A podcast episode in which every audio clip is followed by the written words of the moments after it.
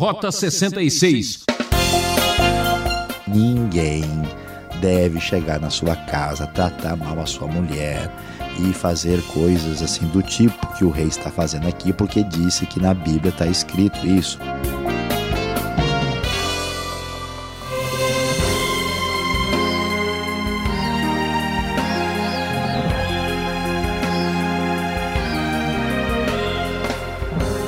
Com muita alegria abrimos mais um programa Rota 66.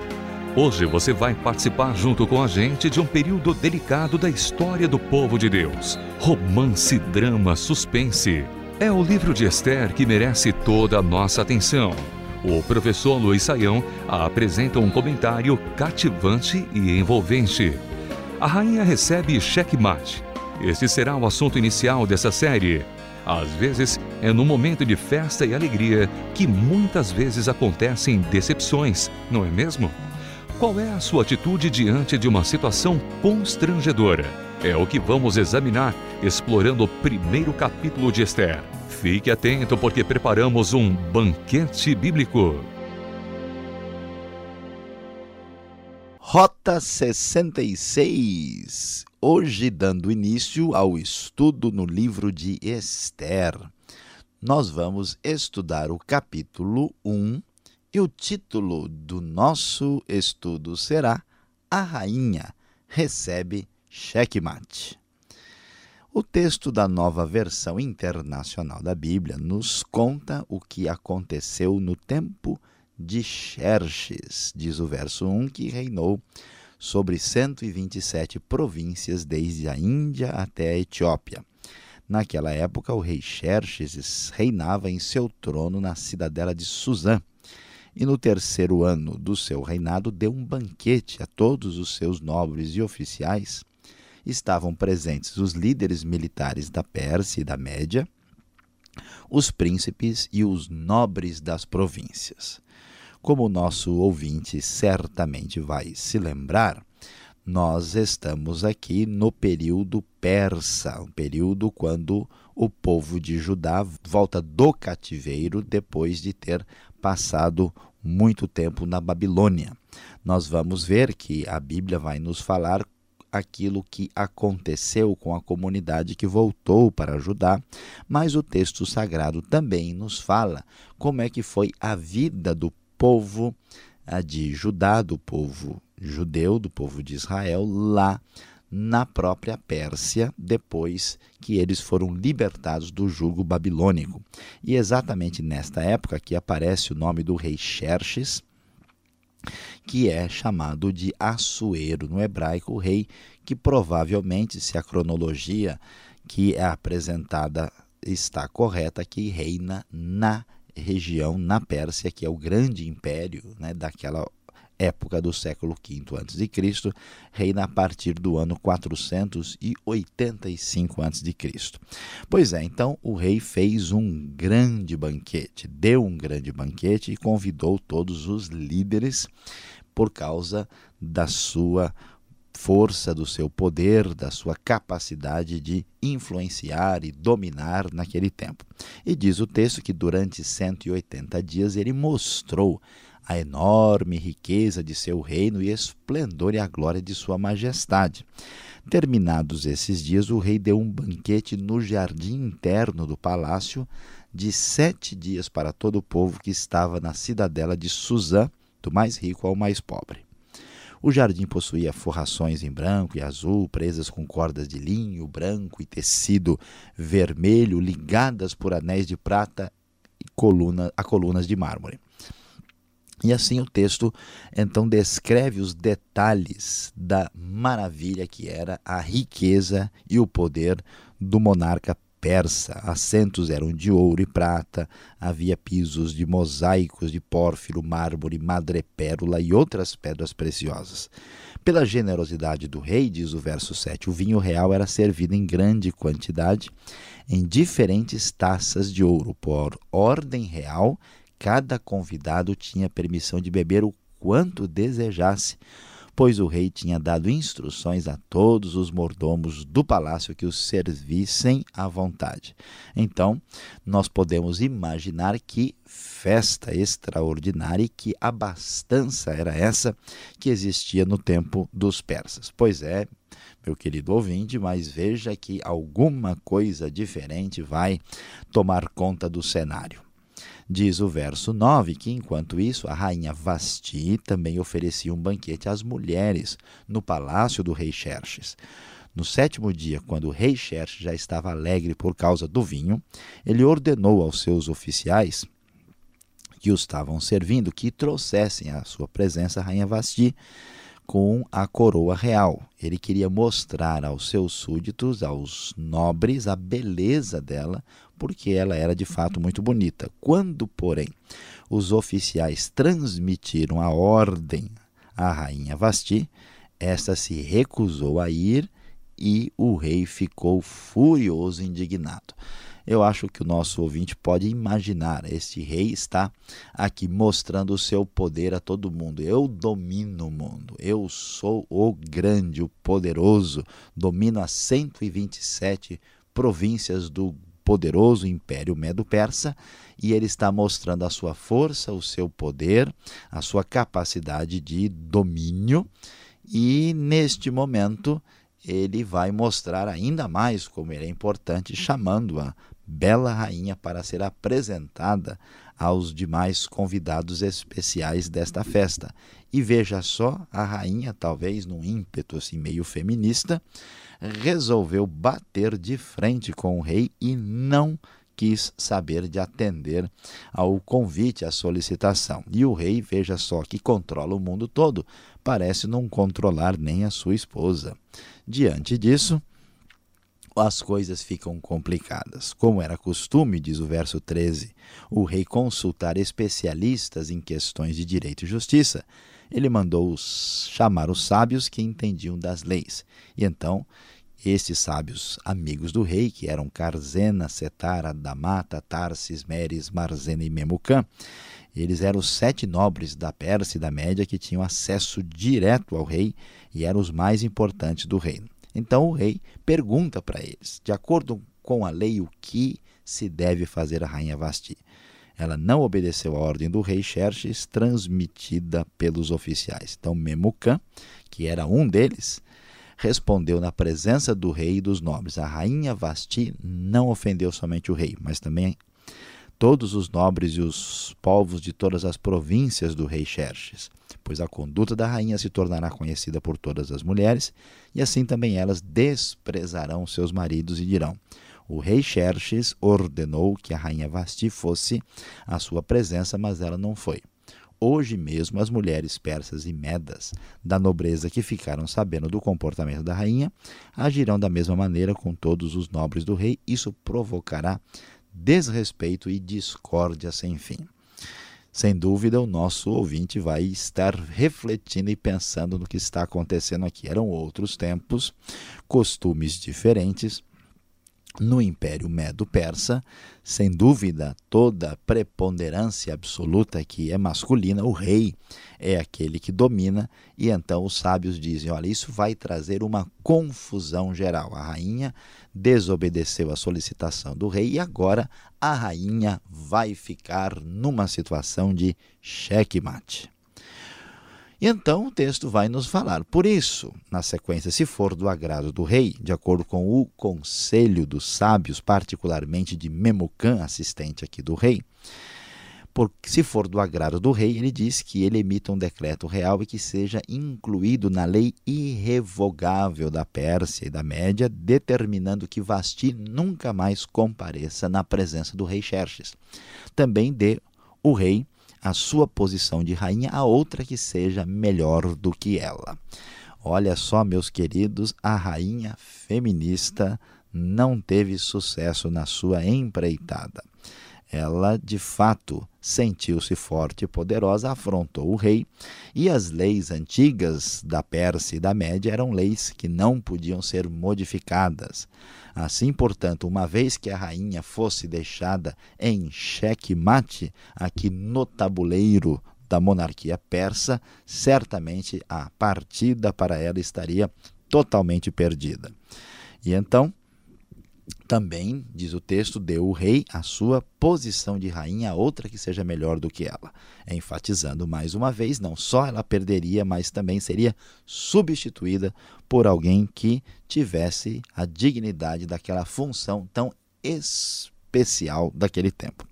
Assim, quando o decreto real for proclamado em todo o seu imenso domínio, todas as mulheres respeitarão seus maridos, do mais rico ao mais pobre. O rei e seus nobres aceitaram de bom grado o conselho, de modo que o rei pôs em prática a proposta de Memucã.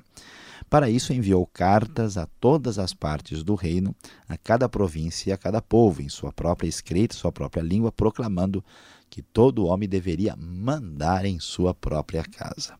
Meus queridos ouvintes, vamos ver como que as coisas acontecem nesse capítulo primeiro, que nos ambienta, nos mostra o que está acontecendo no ambiente do Império Persa nos tempos do século V a.C. Aqui nós vamos ver uma coisa realmente que chama a atenção um desejo individual da rainha, uma postura impensada para os padrões da sua época, colocou em risco não só a sua situação, como também das outras mulheres. E por causa dessa atitude refletida e impensada, a rainha perdeu completamente a sua posição, a sua realeza e acabou agindo de uma forma absolutamente impensada que lhe custou extremamente caro. Por isso, nós devemos refletir sobre a nossa vida, porque esse texto aqui não apresenta nenhuma doutrina específica em favor do domínio do homem ou domínio da mulher, mas ele nos mostra como nós devemos ter uma atitude bem pensada, sensata e não dominada por um impulso irrefletido. É uma pena, mas é verdade. No tabuleiro de xadrez da antiga Pérsia, a rainha deu uma jogada equivocada. Entrou na posição da casa errada e recebeu checkmate.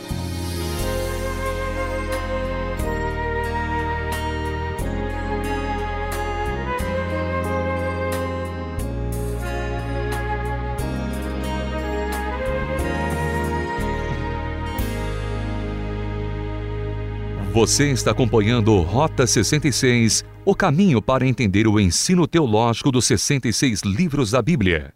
Estamos começando a série de meditações no livro de Esther. Tema de hoje: A rainha recebe checkmate. Rota 66 tem produção e apresentação de Luiz Saião e Alberto Veríssimo. Na locução, Ricardo Santos.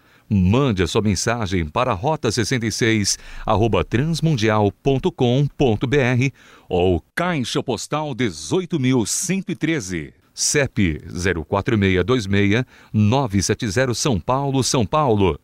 Rota 66 é uma realização transmundial. Dê um cheque mate na dúvida. Quem pergunta, quer saber.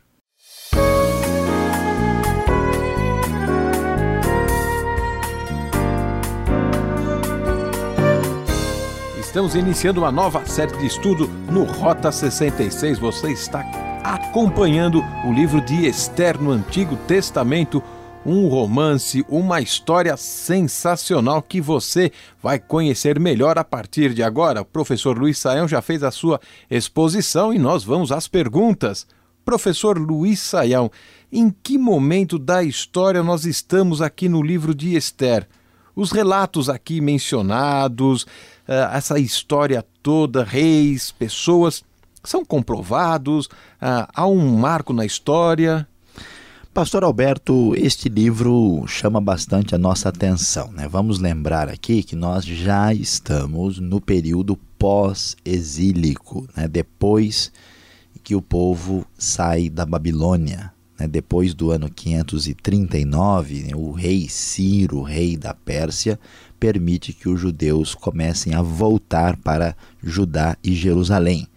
Então há mu muita mudança no cenário do pensamento bíblico por causa disso, até porque a cultura persa era muito diferente, era uma cultura uh, diferente da cultura dos povos semitas, porque os persas não são semitas, eles é, são o povo que hoje vive ali no Irã, tinha uma perspectiva diferente, religiosa, cultural. E isso influencia tudo e vai ter muita repercussão aqui no pensamento bíblico. E esse grande império persa, isso é bem constatado na, na história, nós podemos aí com segurança né, encontrar todos esses detalhes. E aqui aparece o rei Xerxes, né, que é chamado de Assuero, né, e, e ele se torna rei a partir de 485 e deve aí ficar no poder até 464. Há muitas indicações do que de que estas informações do livro de Esther cabem na história persa. Por exemplo, foi descoberto que os persas, os reis persas tinham sete conselheiros oficiais, é isso que o texto diz aqui há uma possibilidade né, do nome de Esther ter se mudado para a língua persa e tem um nome, daqui a pouco nós vamos entrar mais em detalhes sobre isso. Ah, e algumas mudanças aí que são explicadas, mas mesmo assim, os detalhes todos do livro ainda não foram ah, oficialmente comprovados na história persa. Por isso, alguns autores acreditam que parte do livro seja uma construção de um romance histórico, mas deve ficar bem claro que o texto bíblico tem a intenção de dizer que isso de fato aconteceu. E, e foi um relato ligado à história do povo lá na Pérsia e que nos mostra a situação dos judeus que ficaram lá enquanto ah, muitos outros estavam voltando ou tinham voltado na ocasião da, do retorno pós-exílico. Então, nós não temos nenhuma razão para rejeitar o texto bíblico e devemos aqui esperar ah, para por assim informações futuras que vão trazer mais luz de quanto aqui é história objetiva e o quanto, vamos dizer, é artifício literário. Agora, professor Saião, este livro, Esther, ele é muito comentado, contestado, porque dizem que não aparece o nome Deus neste livro. É verdade que esse livro nem menciona o nome de Deus? Como podemos aceitar isso ou como entender é, essa situação aqui? Pois é, pastor Alberto. Na verdade, nós vimos aqui o capítulo 1, por enquanto não apareceu nem o nome de Esther, né? Quanto mais o de Deus aqui, né? Esther ainda vai aparecer, né? Esse capítulo é introdutório, o capítulo 2 aqui vai tratar especificamente de Esther, nós nem temos a, a autoria oficial desse livro, é discutida, e o livro assim não menciona o nome de Deus, nem a pessoa de Deus diretamente, mas isso é também uma, um excelente artifício literário, porque a pessoa de Deus está presente em Esther sem que seja necessário mencionar o seu nome. Nós vamos ver isso de maneira muito especial. O livro foi muito bem escrito, muito bem trabalhado, e por incrível que pareça, pastor Alberto, muitos religiosos tiveram problemas, né? porque o livro de Esther. É, conta como uma jovem foi muito bem sucedida por ser muito bonita né? E assim muitos religiosos, a, a, rabinos aí ficaram um pouco assustados com o livro. Esse livro só fala de moça bonita, não fala nome nada sobre Deus. Deve ter alguma coisa esquisita com esse livro, né? E então o livro foi questionado, mas como de fato Deus havia inspirado esse livro, o livro está presente tanto no cânon judaico como no cânon cristão e é reconhecido por todos como um livro que de fato tem origem na vontade de Deus para a nossa vida. Agora, esse primeiro capítulo, introdutório, como você mesmo mencionou, ele apresenta banquetes atrás de banquetes. É uma festa só este começo do livro. Agora, a beleza, como esse livro vai ressaltar cada vez mais, da rainha Vasti por que ela desobedeceu ou recusou uh, o convite do rei e provocou toda uma situação, professor? Pois é, pastor Alberto, de fato é banquete que não acaba mais aqui. Acho que temos que sair do programa aí e depois tentar ir numa churrascaria para ver como é que a gente resolve essa situação aqui, né? Porque tá realmente o livro de Esther inicia aí dando água na boca. Pois é, pastor Alberto, falando em água na boca, o que o rei estava fazendo aqui era pondo vinho na boca. O rei, você pode reparar, né, com bastante facilidade, que a Bíblia nos diz que ele já tinha se alegrado bastante com o vinho, ele estava já aí bebendo do melhor vinho possível há sete dias. Então, a gente pode criticar a atitude da rainha, sem dúvida ela foi aqui muito pouco ponderada na sua postura, mas tudo indica que o rei assim estava, né, a gente poderia dizer que estava para lá de Bagdá, até porque estava perto de Bagdá por causa da região geográfica ali, né? Mas ele é, realmente parece que ele iria esnobar, né? mostrar a rainha para os outros reis e poderosos, e ele então estava aí agindo de uma forma que certamente ela iria passar por constrangimento. Nós não sabemos das intenções do rei, até que ponto esses constrangimentos poderiam tornar-se realidade, mas uma coisa com certeza é certa: a rainha Vasti sabia que tipo de constrangimento era esse, tanto é que ela bateu de frente e resolveu não fazer isso. Né? Ele sabia, o verso 10 diz que ele estava alegre por causa do vinho e certamente a coisa ia ser complicada. E em função dessa circunstância aí, é, né, impensada e complicada que ela enfrentou, ela acabou então perdendo o seu espaço e perdendo a posição de mulher mais importante, a primeira dama do maior império do Reino Antigo na região na época. Agora, podemos ir ao extremo: o rei machista de um lado e a rainha feminista do outro. Quem estava mais errado nessa situação toda? É interessante, pastor Alberto. Você sabe que, de fato, há uma briga, às vezes, aí, direta ou indireta, no cenário internacional, né? Parece o clube do Bolinha e da Luluzinha, né? Quem manda mais? Quem sabe mais? O homem ou a mulher? Olha, pastor Alberto, na verdade, tudo isso é bobagem. A Bíblia não desprestigia a mulher em favor do homem, nem valoriza a mulher em detrimento do homem. Aqui nós vemos um texto descritivo. Atenção, ninguém deve chegar na sua casa, tratar mal a sua mulher e fazer coisas assim do tipo que o rei está fazendo aqui, porque disse que na Bíblia está escrito isso, diz o texto que ele fez, não disse que isso era certo.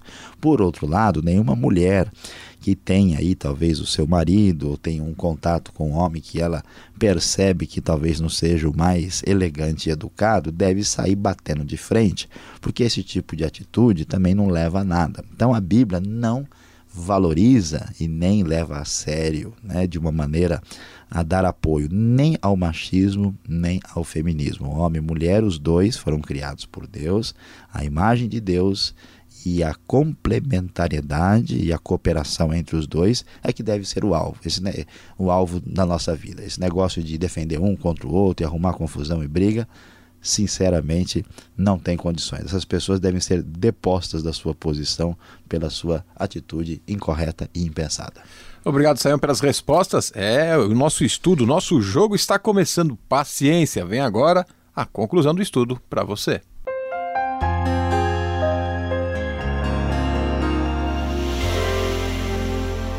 No Rota 66 de hoje, você entrou no jogo conosco no capítulo 1 do livro de Esther, este livro fascinante. Pois é, iniciado o nosso jogo, nós estudamos aqui sobre a rainha recebe cheque-mate. Sim, você viu que situação complicada nas comemorações festivas do Império Persa, quando tudo deveria ser alegria e felicidade, e a rainha Vasti acabou perdendo a sua realeza, a sua posição de dona da verdade no Império Persa Antigo.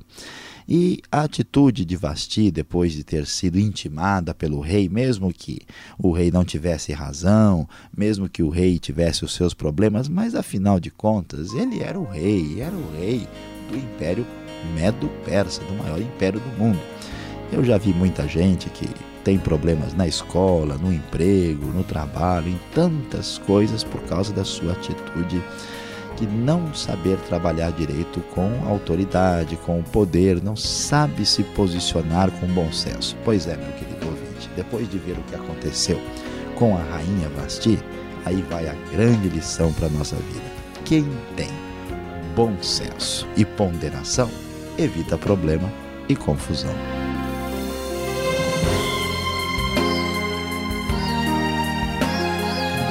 O programa Rota 66 fica por aqui. Ainda temos muito para estudar em Esther. Acompanhe nessa emissora e horário e no site transmundial.com.br. A paz do Senhor e até o próximo.